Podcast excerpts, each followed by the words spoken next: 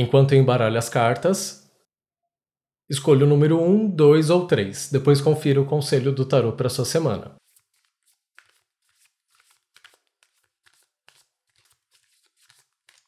Se você escolheu o número 1, as emoções parecem ter vida própria e levam a gente de lá para cá, mas não precisa ser assim. Basta investir em amadurecimento emocional, é o que diz o Rei de Copas.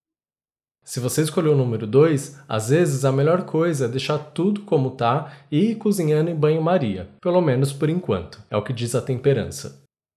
Se você escolheu o número 3, se desconecte um pouco do mundo objetivo que nos estimula o tempo inteiro. O convite da vez é se voltar para dentro, é o que diz a sacerdotisa.